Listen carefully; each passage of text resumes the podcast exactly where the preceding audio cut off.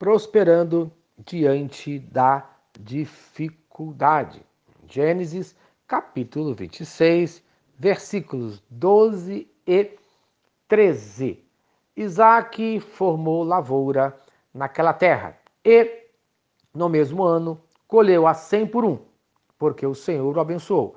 O homem enriqueceu e a sua riqueza continuou a aumentar até que ficou riquíssimo. Amém. Nós vimos no dia de ontem que para prosperar diante de uma dificuldade é preciso saber enfrentar a tentação. Versículos 7 e 9. Hoje veremos que para prosperar diante de uma dificuldade é preciso experimentar os milagres de Deus. Versículo 12.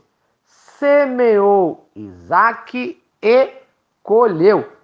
Isto representa a total fidelidade de Deus, baseado na fidelidade de Isaac em não ter descido para o Egito em obediência à ordem de Deus. Sem medidas. A bênção de Deus, quando vem, ela vem em abundância. Isso representava de duas a quatro vezes o que os outros colhiam. Pense bem o que todos os pessimistas falaram para Isaac. Você está louco? Vai ficar no deserto ao invés de ir para o Egito, uma terra fértil por causa do rio Nilo? Da mesma maneira, as pessoas vão falar: você está ficando maluco, vai seguir a Deus ao invés de curtir a vida? Pense bem. Para experimentar os milagres de Deus, é preciso resistir aos pessimistas de plantão. Aquelas pessoas que falam o tempo todo que não tem mais jeito, isso não vai dar certo, todo mundo já tentou, mas você vai dizer: com Deus somos mais do que vencedores.